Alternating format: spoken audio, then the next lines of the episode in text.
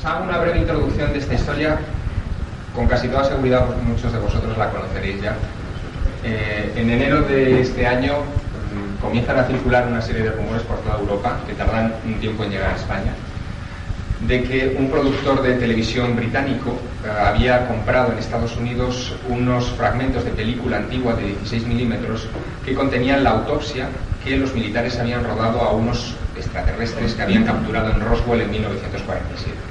Ese es el rumor que circula y que se asocia a mm, inminente estreno de una película, de un largometraje de Steven Spielberg, eh, donde se contendrían esas secuencias, o por lo menos una selección de esas secuencias. Eh, el rumor es un rumor que circula a raíz de que un, escritor británico, eh, un señor que se llama Gatis, consigue enterarse de que hay un productor británico que ha conseguido esas imágenes y quiere presionarlo. Se inventa directamente la vinculación entre la película y eh, Steven Spielberg. Las oficinas de Spielberg, en concreto eh, la compañía de Spielberg, la Amblin Entertainment, eh, niega categóricamente durante las siguientes semanas que ellos vayan a estrenar una película que se llame Roswell o Majestic o una cosa por el estilo, que es lo que decía la prensa sensacionalista británica. Pero sin embargo, sale a relucir que efectivamente existe una persona que ha comprado esas imágenes eh, y que las eh, piensa lanzar al mercado en los próximos meses. Durante las semanas siguientes se crea un estado de confusión bastante considerable hasta que al final, el 5 de mayo de este año, en el Museo de Londres, eh, se proyecta lo que vamos a ver a continuación. Son 18 minutos de una autopsia a uno de esas criaturas no dejan entrar eh, cámaras de televisión ni cámaras fotográficas, no se deja entrar eh, a ninguna persona eh, sin haberla cacheado previamente. Y una vez que están dentro unas 130 personas, se les proyecta lo que veremos ahora. Hubo todo tipo de reacciones, desde los que pensaban que se trataba de un burdo fraude, de una burla de mal gusto, hasta los que se quedaron ciertamente extrañados porque realmente daba la impresión de que, documento era antiguo y genuino. Pero hasta ese momento, hasta el 5 de mayo, no hay ningún tipo de explicación ni de análisis de la película, ni, como se dijo también en la prensa sensacionalista británica, la casa Kodak había autentificado la edad del celuloide ni nada por el estilo. A finales de ese mes de mayo eh, se convoca otra reunión, esta vez en la República de San Marino, y allí, bueno, se repite un poco la escena, ahí estuve presente. Eh, nos hicieron entrar a toda la gente que estábamos eh, dispuestos a, ver la, película, que luego no fue tan película, nos proyectaron solo unas diapositivas, a una sala con dos policías de la República de San Marino, vestidos de cuero y, de traje azul, y nos iban cacheando uno por uno. A mí me pillaron una cámara fotográfica en un calcetín. y, una vez que nos dejaron pasar a todos dentro de la sala, eh, nos proyectaron siete diapositivas extraídas de, de esta filmación. Por la noche, uno de los investigadores del caso, Philip Mantel, eh, nos invitó a unas pocas personas, unas 20 personas, a visionar lo que creía yo que iba a ser esta película. Y no fue así. Nos proyectó otra película que no ha sido divulgada en televisión, ni yo he podido hacerme con una copia hasta el momento, en la que se veía una escena radicalmente distinta a la que vamos a ver a continuación. Se veía en el interior de una tienda de campaña, lo que parecía una tienda de campaña, un ser cubierto por una sábana y dos médicos detrás de esa camilla sacando durante seis minutos una especie de tejido, continuamente sacando ese tejido y depositándolo en un recipiente o en algo que no en ningún momento queda claro de qué se trata. La imagen es fija, es decir, eh, la cámara está apoyada sobre un trípode, está colocada fuera de la tienda de campaña de tal manera que la puerta de la tienda ocasionalmente tapaba el objetivo. Y eh, es una película bastante defectuosa, con un tipo de velocidad eh, de, después de comentarlo con expertos en cine, me dijeron que debía ser eh, un tipo de paso de película de 18, fotogramas por segundo y no de 24, que es lo, normal. Y em, se veía, aparte del movimiento extraño, ralentizado, eh, se veía también una muy pobre calidad de imagen. De tal forma que cuando yo vi estas imágenes que ahora veremos aquí, pensé que no estaba ante, ante fragmentos de la misma película, sino que aquello fue rodado en otras circunstancias y a otro tipo de entidad, de criatura o de lo que fuera, y esto desde luego no tenía nada que ver con, con la criatura previa. Em, En televisión, eh, el pasado día 3 eh, de septiembre, eh, Antena 3 emitió un reportaje tomado del Canal 4 británico titulado Los alienígenas de Roswell. Casi seguro que muchos de vosotros lo, visteis. El, reportaje mm, fue visto por más de 3 millones de personas, cosa bastante sorprendente porque en la otra cadena hacían el todo goles este del Estudio Estadio. Y lo cual quiere decir que todavía los marqueros tiran más que el fútbol y yo me alegro mucho. y el 42% de la audiencia de ese, en ese segmento de, en concreto de emisión estuvo pendiente de, la emisión. Lo que ocurre es que hubo también una gran decepción al ver este reportaje, porque efectivamente había muchos testimonios de personas que eh, habían presenciado hechos relativos al incidente de Roswell, pero no se proyectaron apenas más que tres minutos de la, de la película. Este es el segmento, lo que vamos a ver ahora, es el segmento íntegro conseguido por Ray Santilli, por el productor británico, de lo que ha sido denominada la primera autopsia. Existen, que se haya reconocido, tres segmentos importantes. Esta primera autopsia, donde se ve esta criatura cuyas fotografías han aparecido por todas partes, con la pierna defectuosa y, en bastante mal estado de conservación. Existe una segunda autopsia, donde hay una criatura muy parecida a esta, pero sin ese vientre voluminoso y perfectamente intacta, que también es eh, abierta por unos cirujanos. Y existe ese tercer eh, segmento de filmación, que es el de la tienda de campaña, el que a mí me enseñaron en, San Marino, en esa, proyección privada. Em, sobre la segunda autopsia no se ha mostrado ninguna imagen porque al parecer eh, cuando Ray Santilli se decidió a comprar la filmación al cámara norteamericano no tenía suficiente dinero, se asoció con un magnate japonés y este magnate japonés financió la operación a cambio de retener una de las autopsias eh, para su propio uso, pero con una cláusula que le impedía usar comercialmente ese segundo segmento hasta dentro de un tiempo. Que no, me quisieron especificar los miembros de la Merlin Group, que es el, es el grupo que está eh, actualmente comercializando esta historia. Para que ustedes se hagan una idea, y con esto termino la presentación, luego entramos a los detalles de la película y los detalles del caso Roswell en sí. Para que ustedes se hagan una idea, alrededor de esta película se han movido en estos meses cientos de millones de pesetas, por no decir miles. Eh, se ha convertido casi en el negocio del siglo, en el sentido de que, por ejemplo, la cadena Fox de televisión eh, en Estados Unidos compró la exclusiva de la difusión de estas imágenes por una cantidad aproximada de 200 millones de pesetas. Sí, ya me he dado cuenta por una cantidad aproximada de 200 millones de pesetas.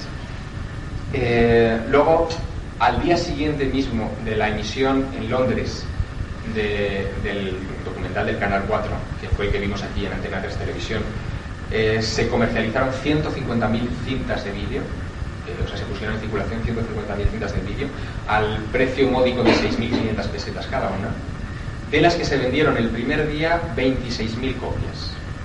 En Francia se comercializó otra película eh, con otro tipo de contenidos, pero también con ese segmento final de los 18 minutos que veremos a continuación. Se comercializaron 12.000 copias que se agotaron en dos días. Lo cual tiene dos lecturas. Por un lado, desde luego, la lectura económica para el grupo de la Merlin, la Merlin Group, que es la que está comercializando este asunto. Y por otro, eh, otra lectura también muy interesante, que es la de el impacto que una noticia de este estilo eh, causa en cualquiera de nosotros. Es decir, cualquiera de nosotros cuando vemos una cuestión de, esta naturaleza nos sentimos inmediatamente atraídos y queremos verlo o saber la verdad de este asunto. Em, hay un, segundo tema que también es bastante peliagudo, que es al respecto de la propiedad de estas imágenes. Eh, como, como, ustedes saben, em, la Merlin Group ha registrado o ha querido registrar con un copyright internacional estas eh, películas para que eh, nadie pudiera hacer uso de ellas o mostrarlas eh, a nadie, al, público, si no era eh, previo pago de fuertes cantidades de dinero. Desde que saltó la historia a los medios de comunicación, desde que yo me puse a investigar este asunto por encargo de la revista Año Cero, bueno, pues personalmente, bueno, tanto yo como Enrique de Vicente nos revelamos ante esa historia pensábamos que eh, la Merlin Group no tenía ningún tipo de derecho comercial ni de ninguna otra clase sobre las películas por dos razones fundamentales. Primero, porque de ser auténtica, la película no es de la Merlin Group, sino de la Fuerza Aérea de los Estados Unidos. Es un material robado a la, Fuerza Aérea de los Estados Unidos. Y segundo, que de ser eh, real, insisto, eh, y aunque fuera un secreto militar de la Fuerza Aérea de los Estados Unidos, la importancia y las implicaciones del secreto eh, nos obligarían a divulgarla a todo el mundo porque tenemos derecho a conocer este tipo de historias. Hay un último detalle, ya ven que os estoy alargando, pero es que quiero dejarles algunas cuantas cosas claras antes de que, de que vean la filmación. Hay un último detalle también importante, y es que desde el principio los medios de comunicación, tanto la Merlin Group como eh, algunos periodistas que se hicieron eco en primera instancia de este asunto, como los propios escépticos dentro del tema OVNI, han tratado de asociar inmediatamente estas películas al caso Roswell, es decir, al caso eh, en el que un objeto volador no identificado se estrelló a primeros de julio de 1947 en Nuevo México. No está todo tan claro como parece, es decir, la asociación entre estas películas y el caso Roswell no es tan evidente como, como pueda parecer, entre otras cosas porque el cámara que las filmó ha insistido eh, en varios comunicados escritos y en algunas declaraciones recogidas por la Merlin Group eh, que eh, estas películas fueron rodadas en junio de 1947, a primeros de junio, y no en julio, a primeros de julio, que es cuando se produjo este famoso accidente OVNI. Sobre el accidente del OVNI de julio de 1947 casi no caben dudas. Es decir, algo efectivamente se estrelló y fue recuperado por la Fuerza Aérea. ¿Por qué estamos tan seguros de ello? Porque la propia Fuerza Aérea en concreto la Oficina de Relaciones Públicas de la base de Roswell, el día 8 de julio de 1947, emite un comunicado de prensa asegurando que han capturado un disco volante, lo que ellos llaman un disco volante, y donde se dan una serie de, características de ese objeto encontrado en un rancho de la región. Al día siguiente se emite otro comunicado de prensa desmintiendo la información anterior y diciendo que lo que se había encontrado no era ningún disco volante, sino un globo sonda. Y ahí quedó el asunto muerto. Lo que ocurre es que a raíz de ese incidente el tema ovni en Estados Unidos es considerado secreto, eh, comienzan a circular varias eh, normativas internas dentro de los militares en ese país que eh, clasifican todas las materias relacionadas con ovnis como de máxima seguridad. Y es justo a raíz de este accidente, de este estrellamiento, que marca el punto de inflexión con seguridad del inicio del secreto oficial sobre los ovnis a nivel mundial, primero en Estados Unidos y luego por limitación en otros países. En cambio, sobre la película no tenemos ningún tipo de fuente. Es decir, solamente tenemos la palabra de un cámara que ni siquiera se ha dado a conocer, es decir, que no ha aparecido a los medios de comunicación, no ha dado su identidad para que pueda ser comprobada, y solamente tenemos elementos periféricos de última hora que sí que han ido apareciendo, como por ejemplo, y esa es una de las cosas en las que he estado trabajando en estas últimas semanas, unas etiquetas que estaban adheridas a las eh, fundas donde estaban contenidos los rollos de película, los 20 rollos de película de 16 milímetros. Esas etiquetas tienen la particularidad de que todas vienen estampadas con un sello que pertenece, o por lo menos se asemeja mucho, al sello del Departamento de Defensa de los Estados Unidos. Si esto fuera así, es si se pudiera comprobar en las siguientes semanas por un peritaje que ya está en marcha que ese sello pertenece al Departamento de Defensa de los Estados Unidos y que es auténtico, estaríamos ante dos posibilidades que quiero que retengan bien en la memoria porque después podemos discutir sobre ellas.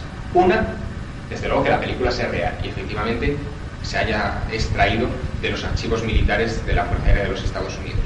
Y dos, que se trate de un elaboradísimo fraude, un fraude perfecto muchos aspectos, creado por la propia Fuerza Aérea, por diversas razones.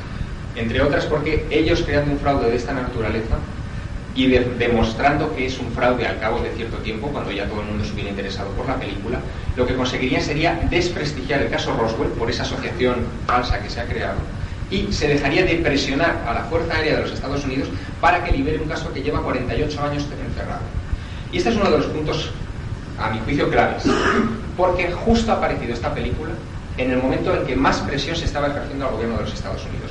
Justo en el momento, y este es un tema interesantísimo, en el que un congresista de los Estados Unidos llamado Steven Schiff, presionando a la Fuerza Aérea, ha logrado que la Fuerza Aérea elabore por primera vez desde el año 69 un documento sobre ovnis, en este caso sobre el caso Roswell, diciendo que no, que no, que era un globo sonda efectivamente lo que cayó allí, de un proyecto secreto, pero un globo sonda. Y en segundo lugar, que la Oficina General de Contaduría, que viene a ser un poco así, algo así como el Tribunal de Cuentas en este país, después de investigar en qué se gastó el dinero del contribuyente en aquella época, en el año 47, ha descubierto dos cosas importantes. Primero, que no existen archivos sobre este asunto, que alguien sin una orden precisa los quemó hace algún tiempo, algo que no se puede creer nadie, evidentemente. Y en segundo lugar, que eh, ninguno de los departamentos importantes históricos de la Fuerza Aérea tiene ningún dossier que se llame dossier Roswell o que tenga alguna relación con Roswell julio de 1947. Lo cual indica claramente, a juicio casi de cualquier analista, que eh, toda la información relativa a Roswell ha sido reclasificada con otro nombre, probablemente desde el principio, y extraída de los canales públicos de información. Y eso es lo que actualmente eh, estamos denunciando unos cuantos investigadores para que gobierno de los Estados Unidos y la Fuerza Aérea de ese país desclasifique este asunto. Y sin más preámbulos, yo creo que mmm, casi sería mejor que apagáramos las luces y yo creo que se verá. Ah, pero Si hay alguien muy sensible mmm, y que no le gusten las vísceras y cosas de esas, mejor que abandone la sala. Lo he visto antes por si acaso. Hay una primera parte de la filmación que son los primeros tres rollos. Aquí están todos los rollos contados, son rollos que duran unos tres minutos cada uno. En total la filmación de esta autopsia son nueve rollos. Y eh, en los primeros tres rollos lo que se ve es una especie de bueno, vista general del cuerpo y a los eh, cirujanos examinando el, cuerpo en un primer examen exterior.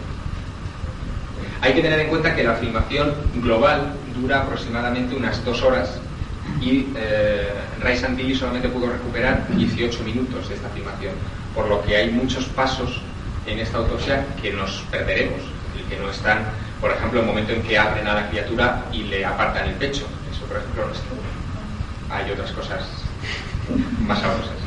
En esta primera autopsia, en esta primera autopsia hay un, o sea, los, los cirujanos están enfundados en unos trajes aislantes, cosa que no ocurre en la segunda autopsia, y que tampoco ocurre en el examen de la tienda de campaña, donde los uh, médicos sorprendentemente cogen lo que sea del interior de ese cuerpo de, o, de, alguno de sus miembros con las manos desnudas y sin protección ni mascarillas de ningún tipo. Aquí no, aquí están perfectamente uniformados con una especie de traje antivírico o algo por el estilo. Este es el momento en que toman la pierna de la criatura, la pierna herida, y la, la flexionan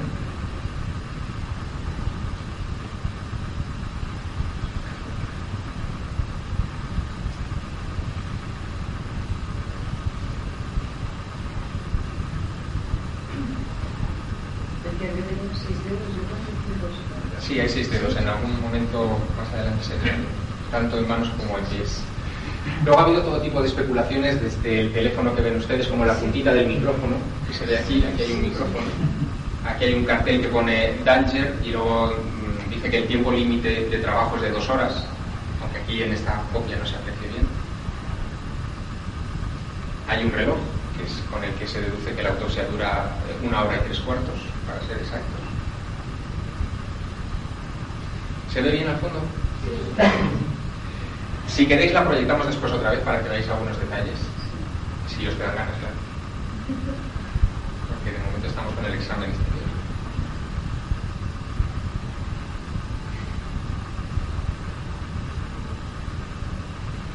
Se ha dicho de todo en estos meses.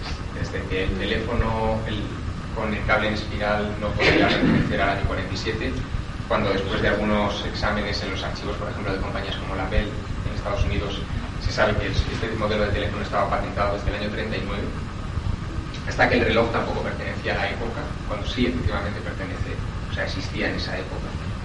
A que la camilla no era una camilla de autopsias. Son cosas que incluso yo mismo he dicho, en, concreto en, en mis primeros artículos sobre este asunto. Lo que ocurre es que una vez vista la filmación y vistas imágenes de mucha más calidad que las que nos llegaron en un primer momento, se aprecia que en la camilla hay una especie de agujeros que son los que se utilizan como, desagüe. Aquí parece que toman una muestra histológica, un trocito de piel de la pierna. La pierna está atravesada de lado a lado, en algún fotograma se observa bien. Es decir, que entró algo por aquí y le salió por el otro lado.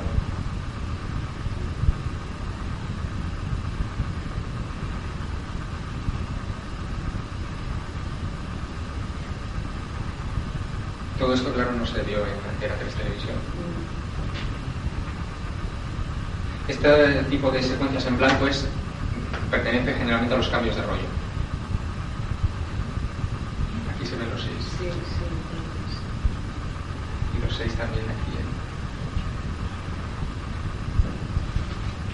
De hecho, está contándolos ahí el señor, sí, para que se vea bien.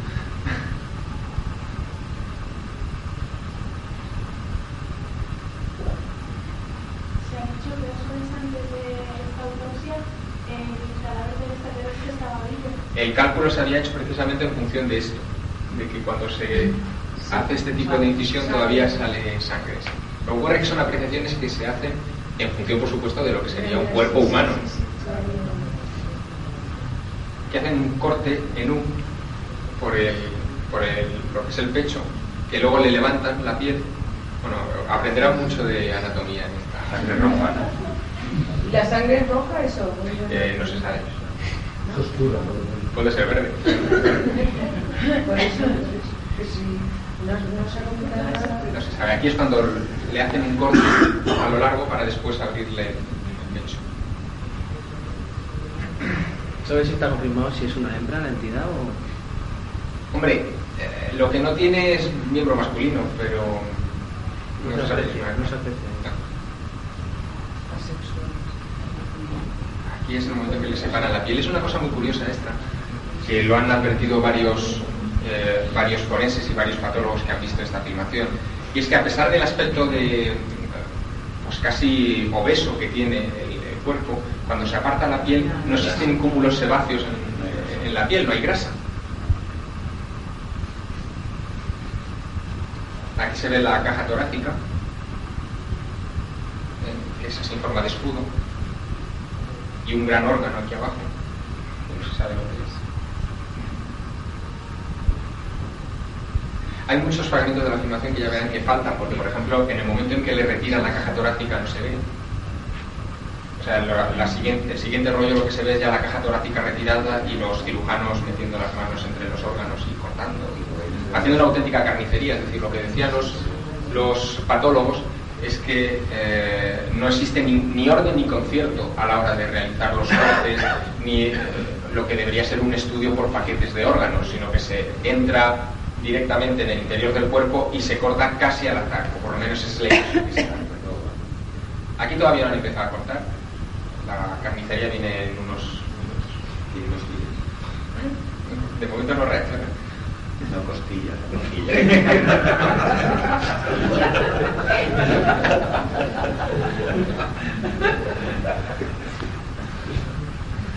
Este es otro de los cambios de rollo. Y aquí ya verán que no tiene caja torácica la criatura y que ya directamente se el otra de las cosas que han irritado mucho a la hora de ver esta película es que cuando el cámara, que es bastante inepto por lo que se desprende de estas tomas, eh, se acerca a tomar detalles de los órganos, aparecen completamente desenfocados. Es decir, que lo que debería ser una filmación para la posteridad, una filmación donde se debería apreciar con detalle eh, los, órganos, la textura de los órganos, etcétera, pues queda, ven ustedes, queda absolutamente inhabilitada con este tipo de tomas. La explicación que se da es que eh, el cámara utilizaba un tipo de cámara eh, que no queda de foco fijo y que para cambiar el foco le invertía demasiado tiempo. Además, el hombre iba enfundado en otro traje como estos, aislante, y parece que resultaba bastante difícil operar dentro de, un, traje de esas características. Ahí sacan una especie de cristal o algo así, se ve en muy poquito tiempo, una especie de cristal triangular es el único objeto que no parece orgánico de todo lo que se extrae del cuerpo. Sí, claro.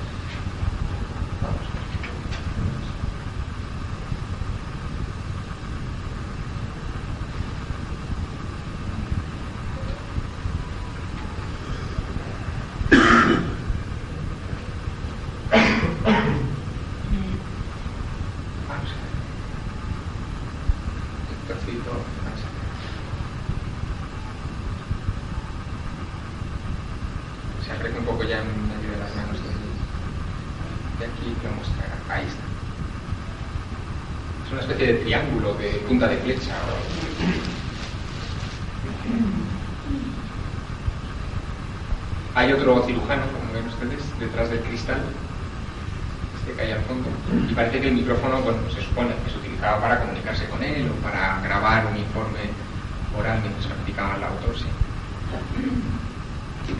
Ahí cortan lo que parece un, la tráquea o algo del estilo. Sobre esto se pueden imaginar que cada forense que ha visto la película ha dicho una cosa, es decir, eh, pues que eso podía ser una arteria, que podía ser la tráquea. Ven ustedes como, bueno, ahora lo, verán más en las siguientes escenas, como cortan al tuntún, van, simplemente están vaciando el cuerpo.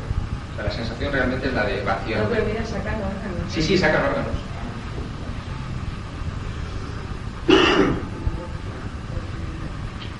Oye, y el, el cámara, aparte de entrar a la película, no dio ningún detalle que hubiera visto sobre eso. El cámara no ha salido, a- no, no se- no ha dado la cara, por lo tanto tampoco nos ha dado un relato pormenorizado de lo que pasó. Bueno, pero igual que ha dicho que llevaba un traje que no podía y que todas estas cosas, pues podría haber dado otros detalles. No, no ha dado, ha dado muy pocos detalles en una declaración escrita donde contaba estas cosas, pero Hay una cosa rara que echa sangre, si va por las manos de ellos cuando han salido fuera no. Ujú. Ahí- Sí, pero cuando están escribiendo ahí fuera. Ah, bueno, pero ahí, ahí hay un detalle muy curioso también. Se ha hecho una ampliación de ese cuaderno de notas y han aparecido unos nombres escritos, en concreto un nombre que es eh, Bronk, doctor Bronk, como, aparentemente como uno de los responsables de la autopsia. Yo, desde luego, me he desgañitado para ver el doctor Bronk, pero dice la gente de la productora Merlin, que tiene el original, que efectivamente ellos, ah, realizando la imagen, han conseguido ver ese, ese- ese nombre. Y ese doctor Bronk, después hablaremos de él porque efectivamente era un personaje histórico de la época. Aquí también hay una de, los, de las partes interesantes en la que le retiran una lentilla de los ojos y donde queda descubierto unos globos oculares muy parecidos a los nuestros, con el iris hacia arriba, del que le quitan la otra. ¿Pero es lentilla o es un tejido? Eh, realmente no se sabe, no se sabe, no se puede tampoco saber con la filmación. Es una especie de, de lentilla negra que cubre todo el ojo. Por eso le llamamos lentilla, porque no, no sabemos lo que es. Aquí empieza la autopsia del cerebro. La película no la han examinado. Sí, sí, sí, sí. Después hablamos de, de todos los análisis, tanto de la película como del celuloide, los análisis químicos, etc. Aquí sigue la autopsia del cerebro. Ha habido un cambio de rollo ahí. ¿Cómo, se cree- ¿Cómo creen ustedes que se abre el cerebro de una persona durante una autopsia? Con una sierra. Con un serrucho.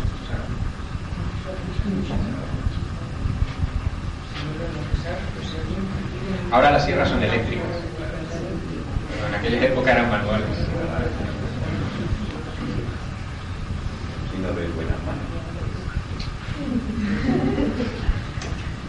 El procedimiento similar al del cuerpo, se le retira la piel de la cabeza, ven ustedes que la, están levantando, y una vez que queda descubierto el cráneo, empieza el serruchado.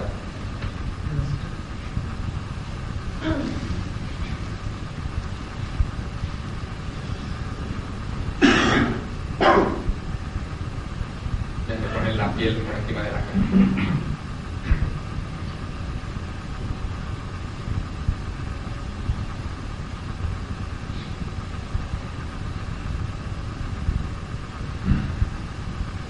Persona importante no lo voy a dicho a. Esa es una de las cosas que se, que se argumenta y con cierta lógica, desde luego. Y no se practica una autopsia de esta naturaleza en una hora y tres cuartos, sino que se pueden emplear semanas en una autopsia de estas características. Hay muchos elementos de este estilo que, que, desde luego invitan al escepticismo.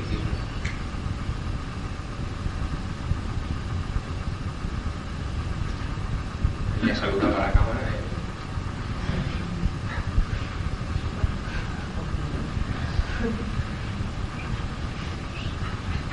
Luego una de las cosas que, por ejemplo, eh, comentaron en el Hospital del Aire de Madrid cuando, cuando vieron esta película, es que todos estos chismes que hay encima de la mesa son decorados, es decir, no se están utilizando para nada, sino que están ahí para hacer bonito, para dar impresión de quirófano.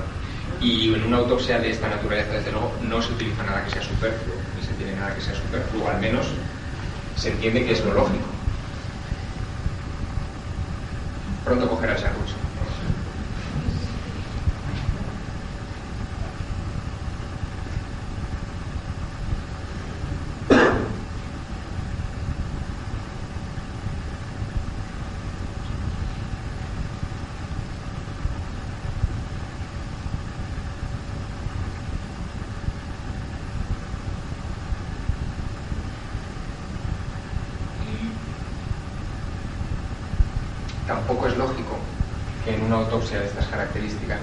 No se abran las piernas para estudiar la musculatura, por ejemplo, los brazos.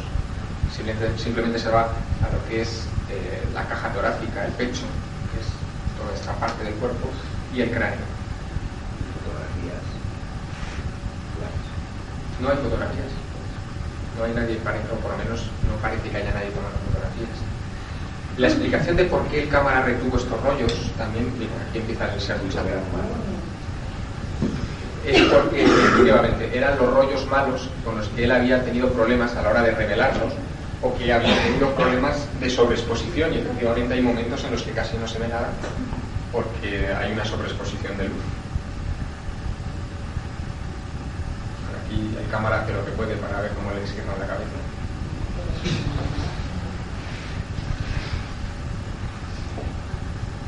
Queda la extracción del cerebro.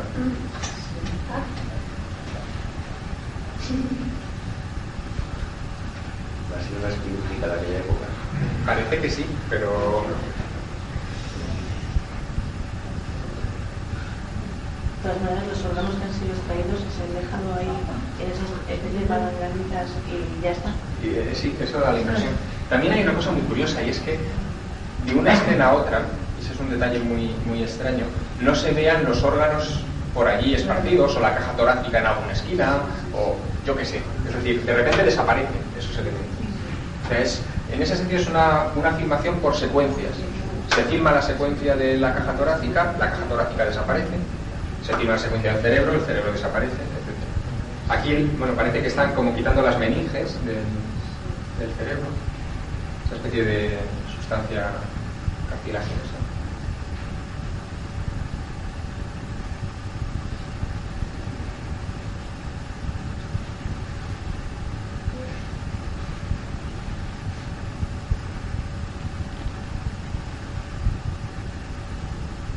Y aquí extraen algo. Algo que es, desde luego, bastante pequeño para el pedazo cabeza que tiene la, criatura. Es decir, el, el cerebro realmente es pequeño. No se aprecian tampoco circunvoluciones cerebrales ni dos hemisferios, aunque ha habido algún, eh, algún patólogo, en concreto eh, Pierluigi Baima Bolone, que es un prestigioso patólogo italiano, que eh, explicaba que quizá la razón estribaba en que si esta criatura hubiera muerto por una deceleración brusca, por ejemplo, eh, no es infrecuente que se produzcan hemorragias internas y que la hemorragia cubra ese, ese cerebro y no deje ver la, la textura del mismo. Bueno, en este momento parece que ya han vaciado la... No ha tenido una gran aceleración. Pero las órbitas Claro. Y este es un, un segundo fragmento que, que se ha añadido a este, que pertenece a los restos del OVNI, o supuestamente a los restos del OVNI, eh, que también se vio algo en Antena 3 Televisión, pero ciertamente poquito. Se ven esa especie de paneles de mando con los seis dedos, unos cuantos cachivaches por aquí, y esa especie de vigas. Lo de las vigas es un detalle que comentamos luego en profundidad. Llevan inscripciones, Sí, ¿no? llevan una especie de inscripciones.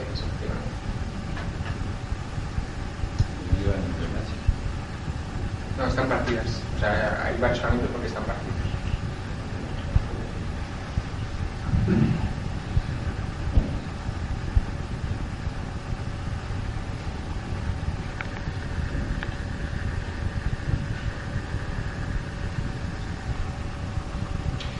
Observen también el detalle. Fíjense, aquí aparece supuestamente un oficial de la Fuerza Aérea de los Estados Unidos al que no se le ve la cara.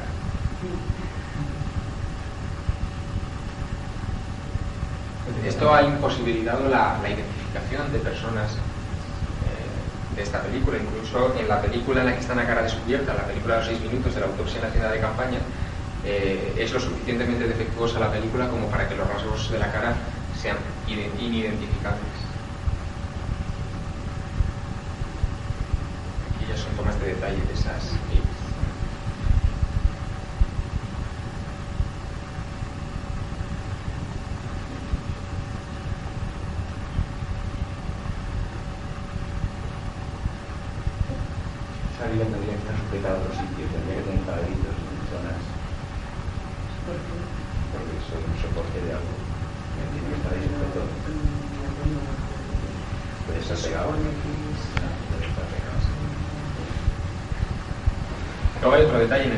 1977 ya existían películas en color.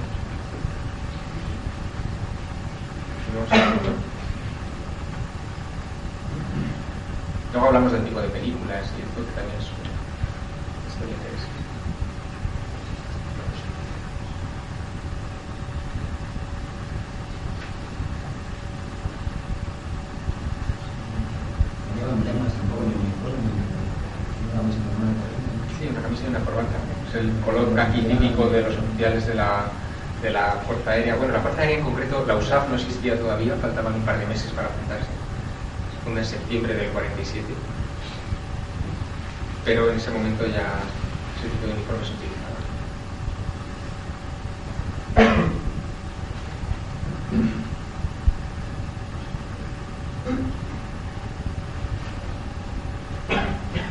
La etiqueta esa que ponía, que que se... No, es- se ve que era una especie de número de serie o algo estilo. Bueno, Esto es la película, todo lo que hay. eso es todo lo que hay, o por lo menos todo lo que hasta ahora que se ha dado. Claro. Em, hay algunos detalles que han quedado pendientes que les voy a comentar muy rápidamente. En concreto el tema de las vigas, que ha sido el último que ha salido. Ese es un detalle curioso, porque los testigos originales del caso Roswell, no de esta película, eh, yo creo que, quiero que distingan bien las dos cosas. Eh, los testigos del caso Roswell de julio del 47, en concreto dos, uno el mayor Jesse Marcel, que fue la primera persona que acudió al lugar de los restos y recuperó eh, los fragmentos del ovni en el rancho McBrassel, y otro su hijo, Jesse Marcel Jr., hablan de vigas con inscripciones. Lo que ocurre que esas vigas con inscripciones de las que hablaron ellos y que se publicaron algunas referencias en la prensa de la época son vigas pequeñitas, son vigas aproximadamente de 4 centímetros de alto y los fragmentos que recuerda Jesse Marcel, Jr., es decir, el hijo, tienen aproximadamente unos 20 centímetros de largo. No se parecen en nada, sobre todo en el tamaño, a lo que aparece aquí, que son unas vigas mucho más compactas, más gruesas, eh, con un ala mucho más eh, grande que las viguitas pequeñitas que había visto eh, Jesse Marcel, el mayor Jesse Marcel y su hijo.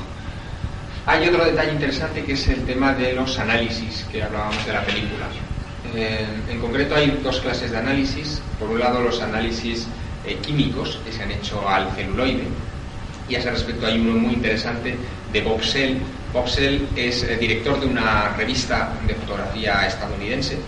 Además eh, trabaja como asesor fotográfico en este tipo de análisis precisamente para eh, las cortes, eh, y para los tribunales en Washington y para el FBI.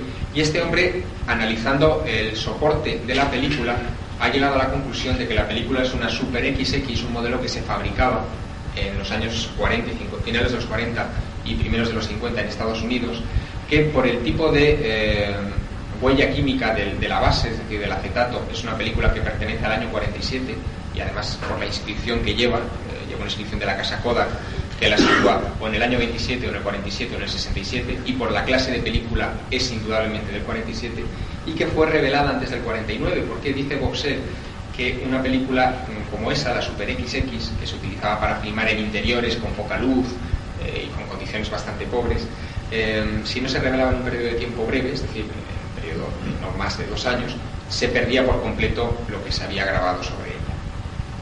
Eso mm, nos puso a los que investigamos en este tema en una situación bastante difícil, porque si bien había incoherencias internas en la película, que el soporte de la película fuera efectivamente de la época, nos ponía en una situación bastante, bastante complicada. Ahora bien, ¿qué dicen, por ejemplo, los expertos en efectos especiales que, que preguntabas antes?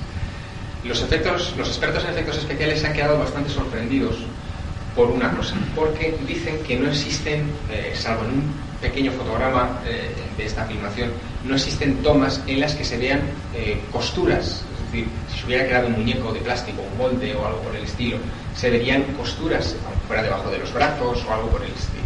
Sin embargo, esas costuras no aparecen, lo cual implica un gran trabajo y desde luego una, una gran profesionalidad a la hora de, de- de realizar el fraude, si es que es un fraude. Puede ser otro tipo de material, como muñecos modernos, no iba. No, lo que, lo que se decía también es que se podían haber utilizado dos muñecos distintos, es decir, un muñeco que fuera el muñeco con el pecho cerrado, es decir, el muñeco del examen exterior, y un muñeco con el pecho abierto. Y esa sería la razón por la que no existiría esa filmación intermedia en la que se le extraería la caja torácica al- a la criatura y bueno, en la que se le vería cómo se abriría, etc. Eh, ciertamente puede ser. eh, de cualquier forma hay, un- hay una cosa que es evidente. Si se trata de un fraude, es un fraude muy bien montado. Porque incluso la numeración de las etiquetas de los rollos no es correlativa. Es decir, efectivamente hay rollos que secuencialmente eh, se entiende que contienen esa información que no tenemos. En ese sentido está muy bien preparado. Si además eh, los análisis químicos no mienten, incluso la casa Kodak eh, no ha desautorizado a Boxell en absoluto, sino que ha dicho que efectivamente se trata de un profesional de reconocido prestigio, eh, aunque la casa Kodak no ha analizado esa película porque la casa Kodak exige aproximadamente medio millón de pesetas antes de mover un, dedo a la hora de, analizar esto. Bueno, si, los análisis químicos determinan que efectivamente la película es auténtica, es decir, pertenece a la época, la única fórmula que se me ocurre, pero que yo no soy un experto en cosas fotográficas, pero la única fórmula que se me ocurre es que se haya fabricado el acetato, es decir, la, el celuloide, el soporte, con esas características del año 47. Pero eso implicaría un grado de hipersofisticación que nos llevaría a una conclusión, y es que el autor del fraude no es un autor cualquiera, sino y esa es mi opinión personal, si se trata de un fraude, desde luego es un fraude creado por los propios servicios de inteligencia de la Fuerza Aérea de los Estados Unidos, que ya han perpetrado en el pasado otros fraudes similares. No tan importantes como este, pero sí fraudes documentales como eh, el Memorándum Majestic 12, no sé si ustedes habrán oído hablar de él. El Memorándum 12 es un documento de ocho folios, redactado el 18 de noviembre de 1952, y se trata de un memorándum interno que se redacta para el presidente Eisenhower, en ese momento acababa de ser eh, elegido, en el que se le informa de la existencia de un comité ultra secreto formado por 12 personas, eh, científicos y militares de alto nivel y renombre en Estados Unidos en aquella época, que estaban investigando desde septiembre del 47 los restos de un ovni que se había estrellado en Roswell, Nuevo México. Ese es, el, eh, digamos, el resumen de ese documento. Lo que ocurre es que hay una firma, por ejemplo, en uno de los anexos de ese documento de Harry Truman, del presidente entonces de los Estados Unidos, que es una firma fotocopiada de otro documento. El tipo de máquina de escribir con el que está elaborado ese documento Majestic 12 es una máquina de escribir del año 62, una Smith Corona del año 62. Por supuesto, una máquina del 62 no redacta un documento del año 58, que, o sea, es imposible, del año 52, perdón. Y mm, hay una serie de eh, elementos internos dentro de ese documento que hacen pensar que se trata efectivamente de un fraude. En el año, estos documentos aparecen en el año 87. En el año 89, dos años después, un investigador que había trabajado con el caso Roswell y que de hecho fue el- uno de los máximos responsables en resucitar este caso y jugó ese papel intoxicador y desinformador, introduciendo documentos falsos como 12. Por eso sabemos hoy que efectivamente la Fuerza Aérea de, de ese país ha introducido intoxicación deliberada sobre el tema OVNI y no solo sobre el tema OVNI, sino más específicamente sobre el caso Roswell. Eso es lo que a mí me hace sospechar la posibilidad de que esta película forme parte de una estrategia eh, continuada, es decir, que, sea una especie de continuación de la falsificación iniciada con Majestic 12 y que ahora se perpetúe con esta película. Pero ahí tengo que reconocer otra cosa, y es que objetivamente, es decir, situados en el centro y viendo la historia con, yo creo que con, serenidad, no existen ni un solo elemento fuerte para decir que la película es auténtica, pero tampoco para decir que es falsa. Ese es el punto exacto de la, de la polémica en este momento. Todo lo que se ha vertido en medios de comunicación en estos meses, a favor y en contra, es fruto más bien de la opinión que no de la investigación. Investigaciones hay muy pocas realizadas sobre la película. Investigación de Boxell, los comentarios, pero que son opinión, eh, de los analistas de efectos especiales, los comentarios, que son opinión, de los patólogos, que desde luego, eso es evidente, todos los patólogos que han examinado esta película eh, indican que la, que la autopsia es una salvajada, es decir, no se puede hacer una autopsia en tan poco tiempo, no se puede hacer una autopsia cortando órganos como si tal cosa, pero también hay que tener en cuenta una, una situación, y es que nosotros poseemos 18 minutos de una hora y tres cuartos, lo que dura en concreto toda la filmación, y tampoco sabemos si el cuerpo se desechó o si después se continuó, o si ya se había vaciado otro cuerpo antes o se había practicado otra autopsia antes, y esto simplemente era una, eh, pues, eh, un análisis en el que se recogieran los órganos y se fueran colocando aparte, por ejemplo, para estudiar la función de los órganos por separado. Es decir, ese tipo de cosas no las sabemos. Nos falta el contexto de esta película. Y eso es lo que nos impide, desde luego, determinar su autenticidad o su falsedad. Y ese es el punto, irritante. Yo entiendo que es irritante, pero ese es el punto en el que realmente se encuentra esta situación. Mis sospechas, desde luego, a medida que van pasando las semanas, eh, tienden hacia eh, una, digamos, maniobra de intoxicación. Pero son mis sospechas. Eh, no son más que también opiniones, no, no son evidencias. Cualquier cosa que deseen ustedes preguntar, si quieren ver la película otra vez. Sí, ¿no parece, ¿no parece un poco ridículo que, que supone que los artefactos tecnologías extraterrestres, pues extraterrestres, pues, que rozan la perfección, ¿no? Y tienen que recorrer pues, eso, decenas, cientos miles de años luz para llegar a nuestra galaxia, a nuestro, planeta, lleguen aquí y suceden. Es extraño. Y es más extraño todavía que se estrellen en Nuevo México, eh, en un estado donde se estaban haciendo en aquella época todo tipo de pruebas militares secretas, desde los ensayos con las V2 alemanas que habían sido capturadas a los nazis durante la Segunda Guerra Mundial, a otro tipo de prototipos de aviones secretos. Realmente es extraño. Lo que es cierto también, y es una de las cosas que a, que, bueno, a mí personalmente me hace reflexionar sobre esta situación, es que mmm, por los comentarios de las personas que han visto la segunda autopsia, yo no la he visto, esa segunda autopsia que les hablaba del ser como este pero intacto, eh, la estructura de los dos seres es prácticamente idéntica entre sí. Es como si fueran clones, como si fueran seres creados genéticamente, artificialmente. Eso nos sitúa en otro punto de aceptarlo como verídico, en otro punto complejo dentro del tema OVNI. Y es que no nos estaríamos enfrentando a la inteligencia probablemente que creó los ovnis, sino a alguien creado por una inteligencia. Es decir, alguien creó a esos seres clónicos, que no es precisamente el que iba dentro del ovni se estrelló. inventario para ser unas inteligencias tan privilegiadas, ¿no? Eh, en sí. caso de que sean clones. Sí, claro, pero nosotros también mandamos monos al espacio, perros al espacio, y a lo mejor esto es que decían, bueno, vamos a meter a dos de estos en un platillo grande y vamos a estamparlos contra la Tierra, a ver qué pasa. No lo sabemos. El fenómeno ovni, en muchas ocasiones, y ese es un detalle al que los investigadores estamos acostumbrados, el fenómeno ovni tiene un factor, un sector dentro de ese fenómeno que es absurdo. Es decir, hay cosas que, que no se explican. ¿no? Puedo poner ejemplos clásicos, por ejemplo, los célebres relatos de abducción, en los que se introduce a un señor dentro de un platillo volante. Pues de repente a un señor, para subirlo de un piso a otro del platillo volante, le hacen subir por unas escaleras de piscina. Ejemplo. Todo eso también, es que- Hay detalles, es decir, de la coherencia de la historia eh, es evidente, que- pero hay ese tipo de detalles. de gente fiable porque se oyen tantas cosas. No, no, hay gente fiable, hay gente fiable que ha visto este tipo de cosas, pero que no dejan de resultar absurdas. O, por ejemplo, pilotos militares que han estado persiguiendo ovnis y que te cuentan cosas tan absurdas, entre comillas, como que el ovni parece que se adelanta en millonésimas de segundo a sus propias maniobras, a la hora de evadirles o de, dirigirles. Eh, se adelanta no a, a una orden mecánica que el piloto ha dado al aparato y que podría ser detectada de alguna manera, sino a su orden cerebral. Es decir, antes de que él la ejecute, el ovni está haciendo lo propio para seguir persiguiéndolo, por ejemplo. Ese tipo de detalles son los que nos ponen en jaque muchas veces a los investigadores. Javier, el tema de una posible genética que también se habla de Sí, también se ha hablado de tema. de un, por ejemplo, un hombre o una mujer con progeria. Por síndrome de Turner se ha hablado mucho. El síndrome de Turner es una, una aberración genética en el que un- una persona pierde uno de los cromosomas sexuales, su desarrollo es femenino generalmente y tiene el vientre en forma de, o sea, perdón, el pecho en forma de escudo. Lo que ocurre es que, eh, bueno, yo est- esta película, por ejemplo, se la mostré hace unas semanas a la doctora Maite Solé. Esta mujer es la directora y la fundadora del Departamento de Genética del Instituto de Exeus en Barcelona. No sé si ustedes lo conocen, es un instituto genético muy importante en este país, probablemente el más prestigioso.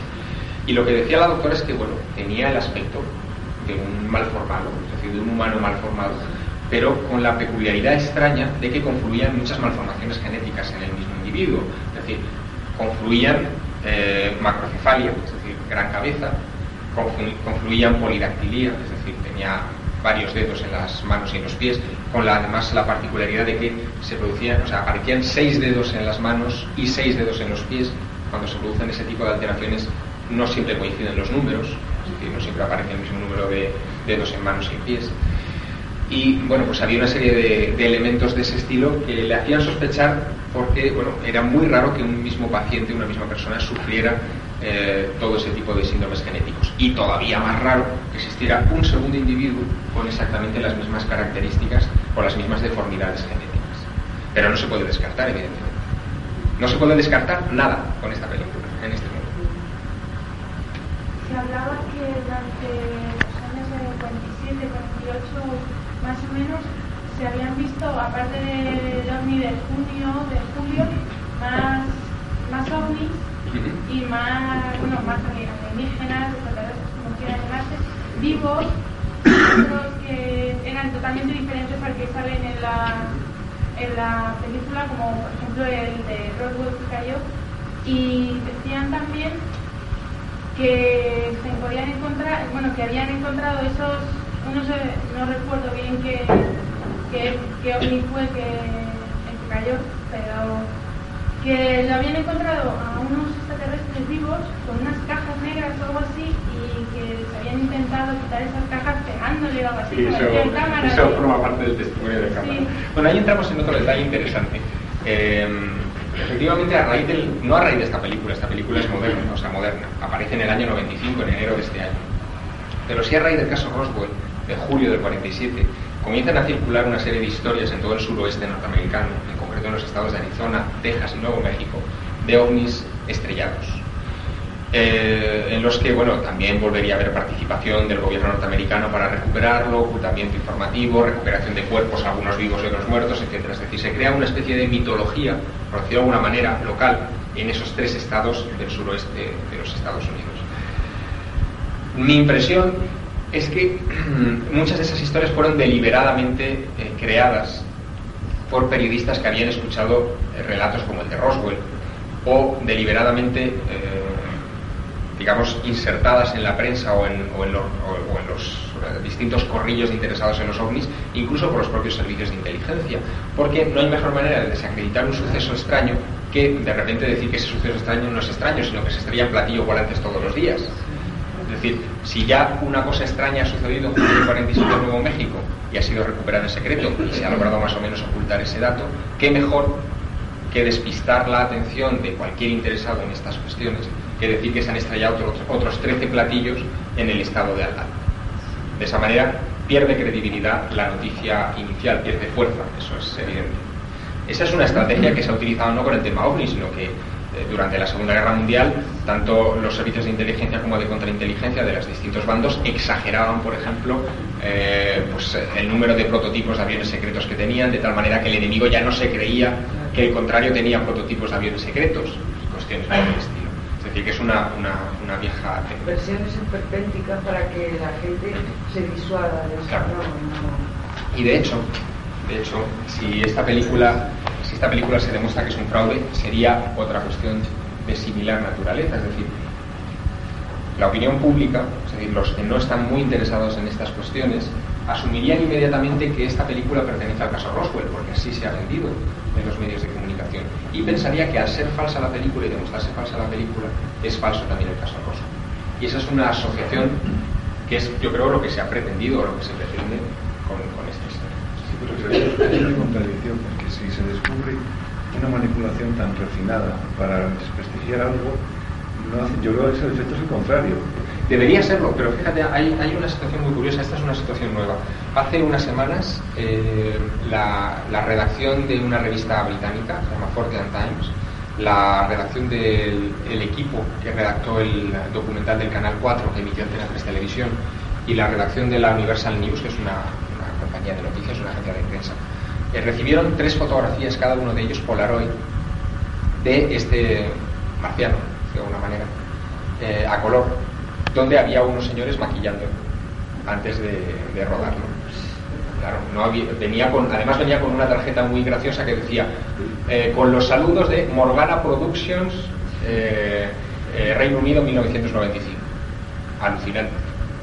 ¿Qué es lo que se ha hecho con esas fotografías? Se cogen esas fotografías, se sometieron a un programa de ordenador para comprobar que las dimensiones de la cabeza, que es lo que aparece, lo único que aparece en esas fotos, corresponden a las del muñeco, o sea, a las, del extraterrestre, eh, si la separación de los ojos era la misma, si las sombras era la misma, etcétera.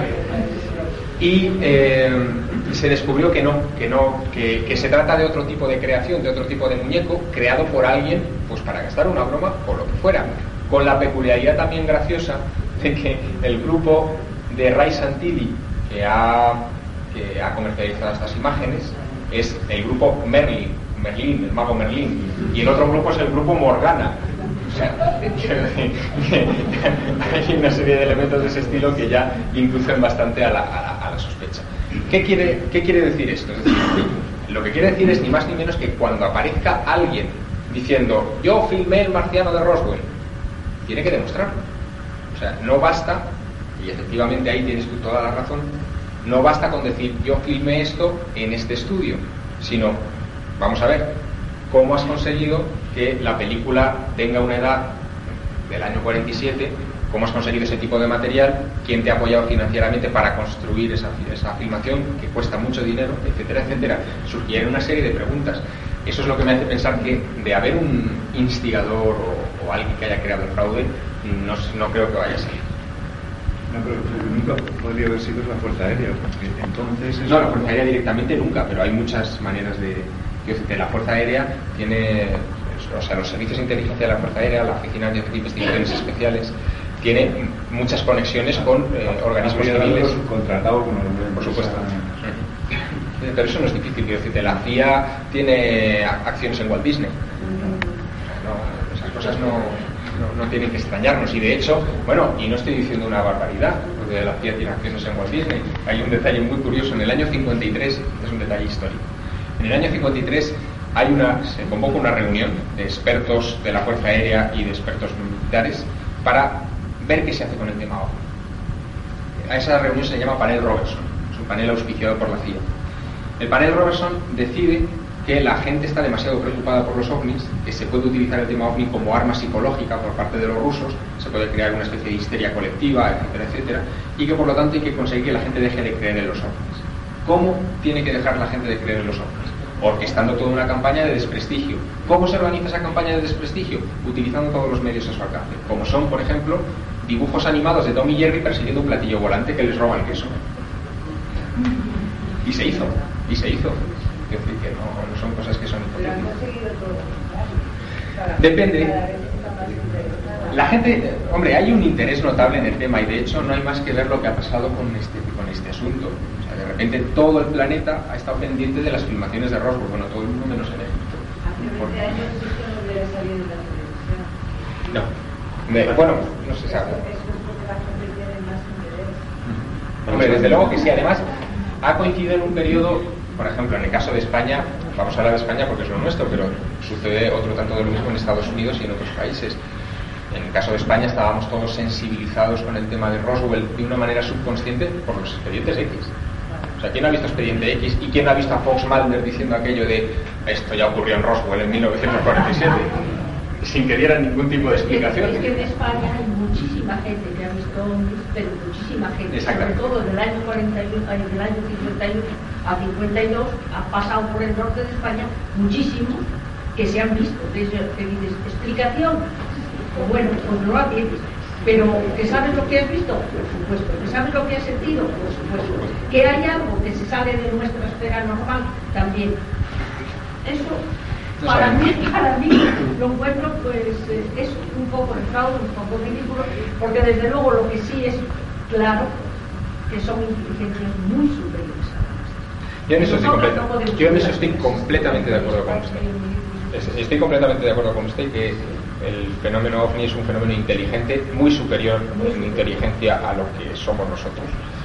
Pero tampoco, incluso, fíjese, yo voy un poco más allá al, afirmar que tampoco sé si esto se puede integrar en el tema ovni. O sea, en la película me refiero, no me refiero al caso Roswell, sino a la película en sí. Yo lo que les invito es a tener prudencia con este asunto.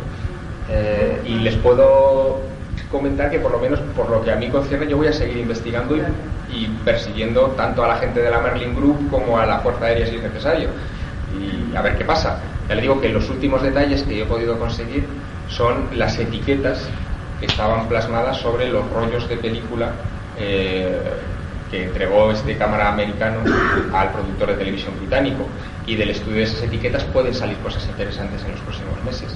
Pero bueno, son pistas que van saliendo y que desde luego tienes que, que ir peleándolas. ¿Cuándo vuelve a salir la nueva? Una fecha. ¿La nueva? La nueva película.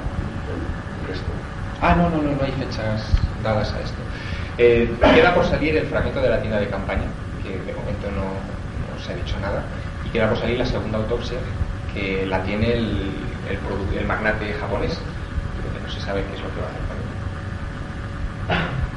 Yo supone que son las tres eh, eh, son el mismo accidente. Sí, la secuencia lógica es primero filmación de la tienda de campaña, que sería rodada en el lugar del estrellamiento. Se- Segundo, la primera autopsia, que se rodaría a primeros de julio de 47 en Fort Worth, en Dallas. Y a finales de ese mes se rodaría la segunda autopsia. Hay una tercera autopsia del año 49, que dice el cámara que se rodó, pero que no, Y son seres diferentes. no, son, bueno, son seres diferentes, por supuesto, pero estructuralmente casi idénticos se el lugar del.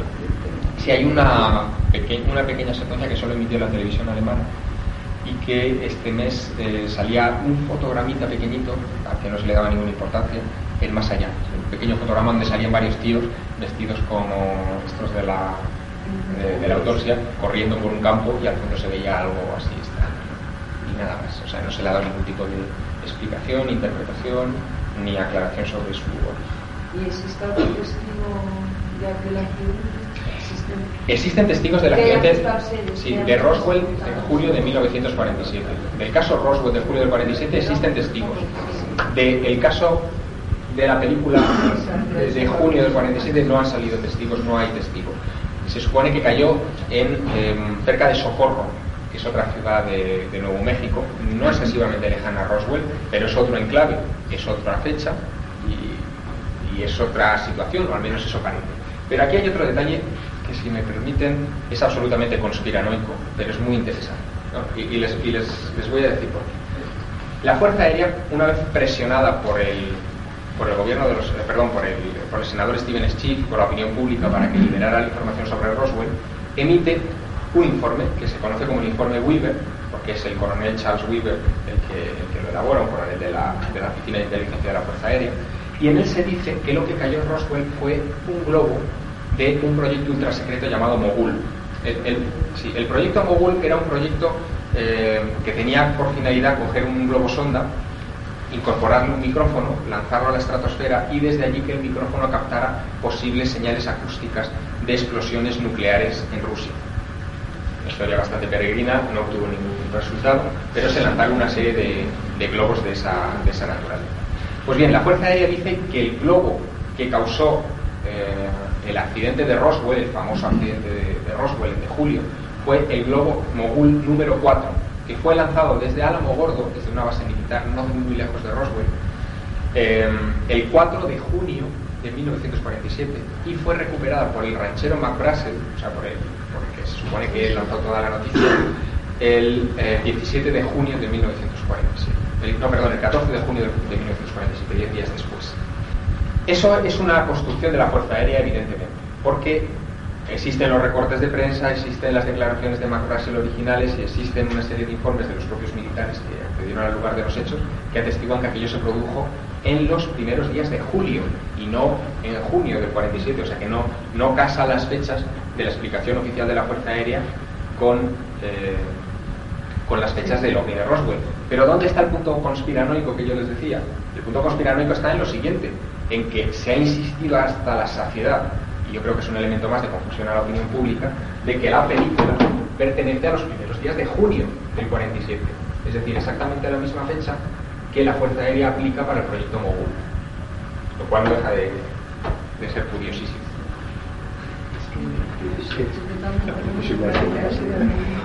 Es, es lógico que los extraterrestres estuvieran controlando todos los experimentos de los americanos. pero- Claro, es, una posibilidad, desde luego. Hay una cosa evidente. Si existía un lugar en este planeta interesante en 1947, era el estado de Nuevo México.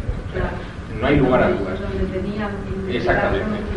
Era donde, donde los norteamericanos habían robado toda la tecnología que habían podido de los nazis tras el final de la Segunda Guerra Mundial y estaban ensayando con ella. Es decir, que efectivamente como lugar puntero en la investigación tecnológica es el Estado de Nuevo México. Igual que hoy en día el lugar puntero de investigación aeronáutica está en Nevada. Y muy cerca de Las Vegas hay toda un área que es tan grande como Andalucía, que es eh, todo el campo de pruebas de la base de Nellis, alrededor del cual circulan también todo tipo de leyendas ufológicas, leyendas además muy divertidas en el sentido de que dicen que allí existen platillos volantes que han sido capturados por los norteamericanos, o sea, por los, por los norteamericanos, platillos volantes extraterrestres, y que los están probando, y que hay una ingeniería allí mixta, militar, eh, extraterrestre, etcétera, etcétera. Todo eso es un tipo de leyenda que se está probando allí. ¿Qué ocurre? Bueno, pues que de vez en cuando nos sorprenden eh, y nos anuncian que el último avión del Pentágono es un avión en forma de platillo volante que se llama Dark Star, que es un, además si quieren ver la foto está muy interesante este, ¿no? pueden irse al VIPS a cotillearlo. Tiene forma de platillo volante. Hombre, les digo que se vayan al VIPS a cotillar muy interesante y que compren año cero.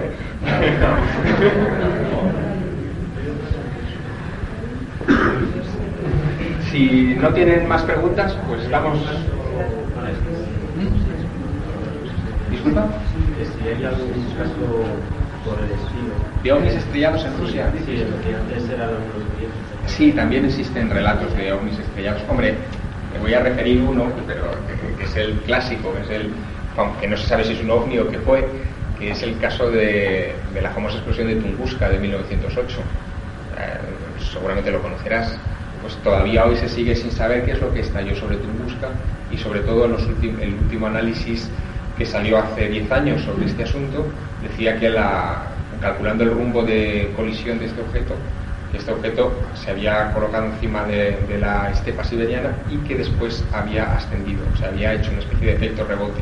Y una de dos, se trataba de antimateria, dicen algunos, es decir, que al acercarse demasiado a nuestro planeta fue repelido por este, o se trataba de un objeto inteligente que en el último momento maniobró hacia arriba. Misterio. No se encontró nunca eh, en el lugar de la explosión ningún resto de meteorito, ningún pedazo de metal o material fundido que pudiera aclarar la naturaleza de aquel objeto, nada, solamente la devastación enorme que se produjo en aquella época y que arrasó con centenares de hectáreas de terreno eh, de pino y bajo matorral que quedaron completamente desoladas. Desaparecieron además algunos poblados, descarriló el ferrocarril transiberiano, se podía leer el periódico en Londres a las 12 de la noche por la nube de polvo que había levantado aquella explosión, etc. O sea, se produjeron muchos efectos de esa naturaleza.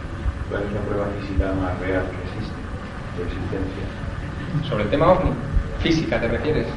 Hombre, física a nuestro alcance, por lo menos al alcance de los investigadores. No, no, evidentemente. Física al alcance de los investigadores, digo a nuestro alcance, no al alcance de gobiernos o cosas por el estilo. Yo creo que sobre todo son los, las filmaciones que se han obtenido de objetos, por ejemplo, por parte de pilotos militares o civiles. Eh, es decir, este tipo de material fílmico consistente en que, o las detecciones en radar, por ejemplo, los informes de radar, que nos indican que algo sólido está volando en nuestros cielos y que se comporta de una manera que no se comporta eh, otro tipo de vehículos eh, terrestres. Muchas veces es al contrario, ¿no? Cuando que se denuncia un objeto no identificado y no captado. Sí, eso también es verdad. A mí eso me parece que Esto puede ser normal, ¿verdad? Está girando a una velocidad determinada y esto es tan rápido que Ujú. pasa. y se- Sí, no aparece en el barrido. ¿Qué opina Felicio de eso?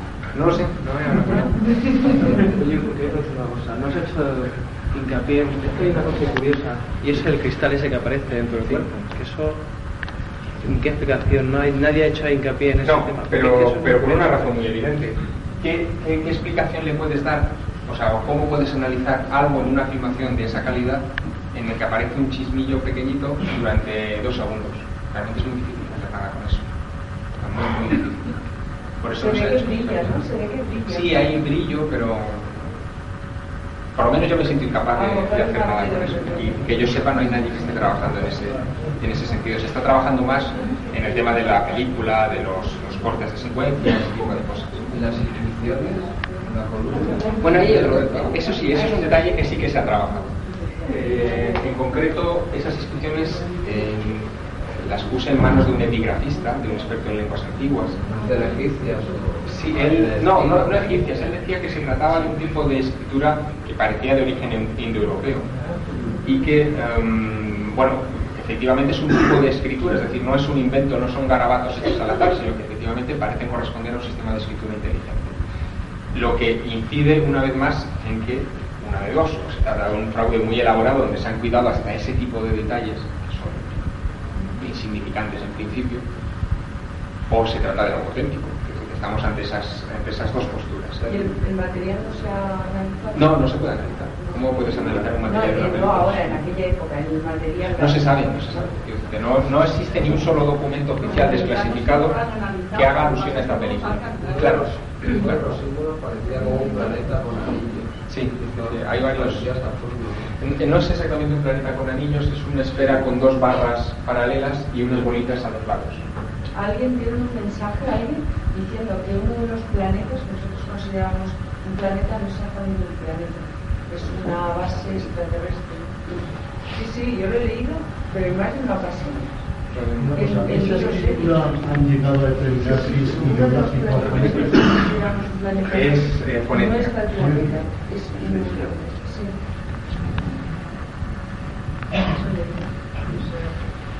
Pues esto es lo que hay.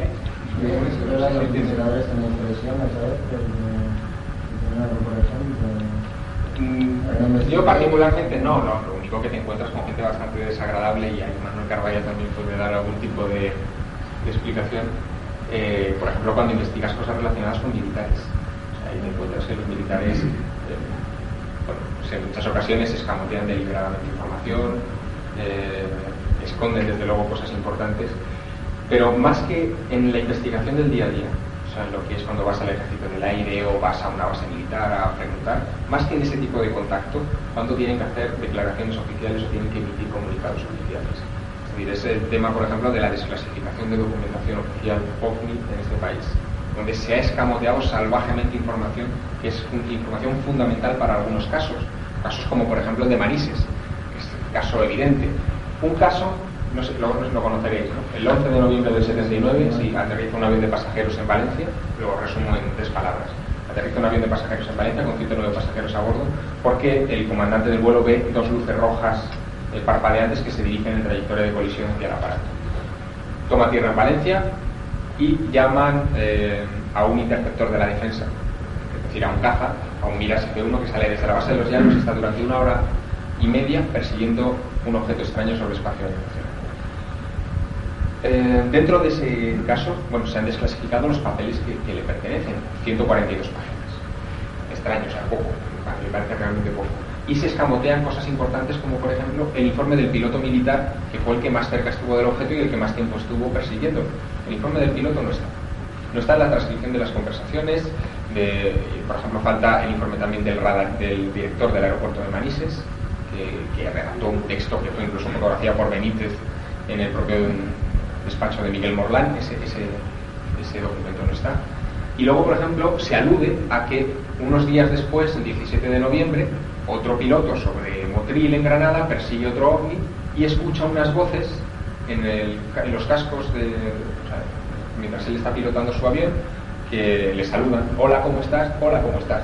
Mientras está persiguiendo al, al ovni, el hombre se acojona, abandona la persecución, yo hubiera hecho lo mismo, y, y simplemente está la mención en el documento a que eso ha tenido lugar, pero no está ni el informe del piloto, ni ningún tipo de informe de los radares, ni nada de nada. ¿Se está escamoteando o no se está escamoteando información básica? Evidentemente sí. Evidentemente sí. Pero bueno, esos son los principales problemas. Y es cierto que a algunos astronautas se les ha desprestigiado mentalmente porque han tenido... No, eh, muchos astronautas han bajado tocados de lado. Ah, sí, es cierto. Es que yo he leído como que se desprestigiaba porque sabían mucho. No, lo que pasa es que ha habido astronautas que, que han tenido encuentros con ovnis y luego se han dedicado a otro tipo de labores peregrinas, peregrinas entre comillas, ¿no? O sea, pues desde institutos relacionados con la conciencia humana, cosas por el estilo. Es decir, de repente para ellos fue una experiencia traumática el haber salido al espacio, se dieron cuenta de que nuestro planeta era poquita cosa, entonces se dedicaron a crear este tipo de asociaciones, organizaciones, algo perfectamente comprensible. Y muchos de ellos, desde luego, tuvieron encuentros con objetos muy identificados en sus trayectorias. ¿Tienes pensado ir a con los agricultores? Estuve en Roswell ya eh, hablando con algunos de los testigos. Con la hija de Bombero, con Frankie Rowe no he hablado, pero sí que me gustaría. Es posible que vuelva. Además, ahora hay una gran expectación. Bueno, Roswell, y esto sirve, si queréis, como anécdota para el final de la conferencia. Roswell ahora es un hervidero sobre el tema. Yo tengo amigos en Roswell que me mandan los periódicos de prensa del Roswell Daily Record, que todavía sigue saliendo, y este tipo de cosas. Y de repente descubres cosas entretenidas como que, por ejemplo, existen ya dos museos en Roswell sobre el ovni estrellado. que puedes comprar, bueno, yo ya compré, no me la he traído hoy, quería, había pensado en traérmela, pero tengo una camiseta roja muy bonita que pone Roswell, ciudad del accidente ovni. Entonces aparece un marciano dentro de un platillo volante y detrás pone existió una ocultación gubernamental. Entonces esas camisetas, por ejemplo, las venden en Roswell, venden gorras, venden chapas, venden tazas para el desayuno. Eso es normal. eh, los, americanos hacen ese tipo de cosas. Entonces en Roswell ahora se vive esa especie de hervidero. Han visto que el tema del ovni un tema que atrae gente a ese pueblo donde no hay nada que ver. O sea, les juro que no hay nada que ver en Roswell, está en medio del desierto y es la ciudad más aburrida del planeta. O sea, no hay nada que ver. Pero a raíz